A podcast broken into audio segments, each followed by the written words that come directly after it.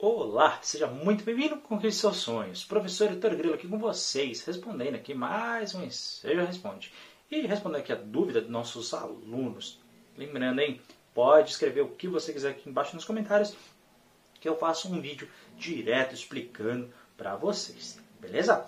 Então, respondendo agora a mais uma dúvida. Heitor, afinal de contas, aonde que eu vou fazer minha prova de Enseja? Aonde é o local da prova? Bom, Lembrando, né, é, a Enseja ela é uma certificação que ela funciona para nível nacional, ou seja, acontece pelo menos em todas as capitais dos 26 estados do nosso país, além do Distrito Federal. Ela, obrigatoriamente, isso é questão digital, tá? Ela vai acontecer pelo menos nas capitais. E também, né, mediante inscrições, eles também. Ah, vamos supor que muita gente está se inscrevendo de uma determinada cidade. Aí, naquela cidade, também vai ter um local de prova. E assim por diante, tá bom?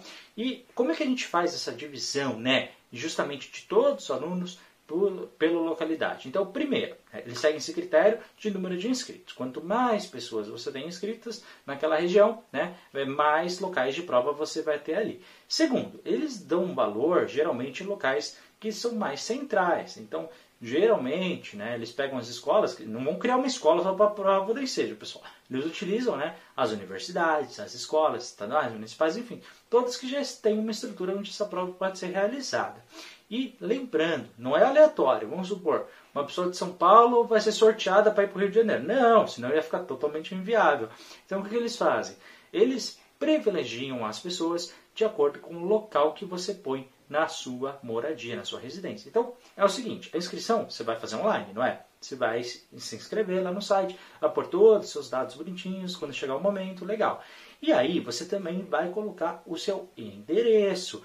Por que, que ele é muito importante? Porque, primeiro, eles, quando chegar bem pertinho da sua prova, eles vão te mandar uma cartinha onde eles vão te indicar tá, o seu número de inscrição e também o seu local de prova, incluindo a sala dentro daquele local. Tá? E no dia da prova, é, se você receber tudo certinho, se você quiser, você pode levar esse papel que vai te ajudar bastante. Né? Até mesmo para você localizar a sala, chegar mais cedo e tudo mais. É, ou então você mostra direto para o fiscal, ele já, olha, vem cá que eu vou te levar até a sala, te mostra onde é, e você chega com bastante facilidade, tá bom? Caso você não receba esse papel, não tem problema. Na própria área do aluno, né, que você tem ali no site do INEP, né, do Ministério da Educação, você consegue também ver os mesmos dados que você receberia em casa, tá bom? Então, primeiro, esse dado é muito importante para você fazer a prova no local mais perto da sua casa, que eles vão te indicar, e segundo, para você receber esse papel né, que pode te ajudar no dia da sua prova. Né? Porque no dia, pessoal, você não vai poder levar muita coisa. Você vai poder levar alguma comida, bebida, etc., sem rótulo, sem nada. Você vai poder levar apenas caneta preta, que é o único que você pode preencher o gabarito, o seu RG e esse cartão de identificação. Esse cartão que você vai receber na sua casa. Então, o local de prova, pessoal, é, não é nós, pelo menos até hoje, tá? Vai que de repente muda, se mudar eu te falo. Mas é, é, você não vai escolher um local aleatoriamente e eles também não vão escolher um local aleatório aí do, do, do país para você ir fazer. Não, é bem diante o seu endereço, a sua moradia, tá? onde você vive, é justamente para facilitar o seu deslocamento, você ter menos custos, para você chegar no dia da sua prova menos cansado possível. Né? Ainda mais porque geralmente você tem duas provas no período da manhã, depois tem um intervalo e dois, duas provas no período da tarde. Então, para quem tá, vai fazer a primeira vez, vai fazer as quatro de uma vez, realmente é mais cansativo.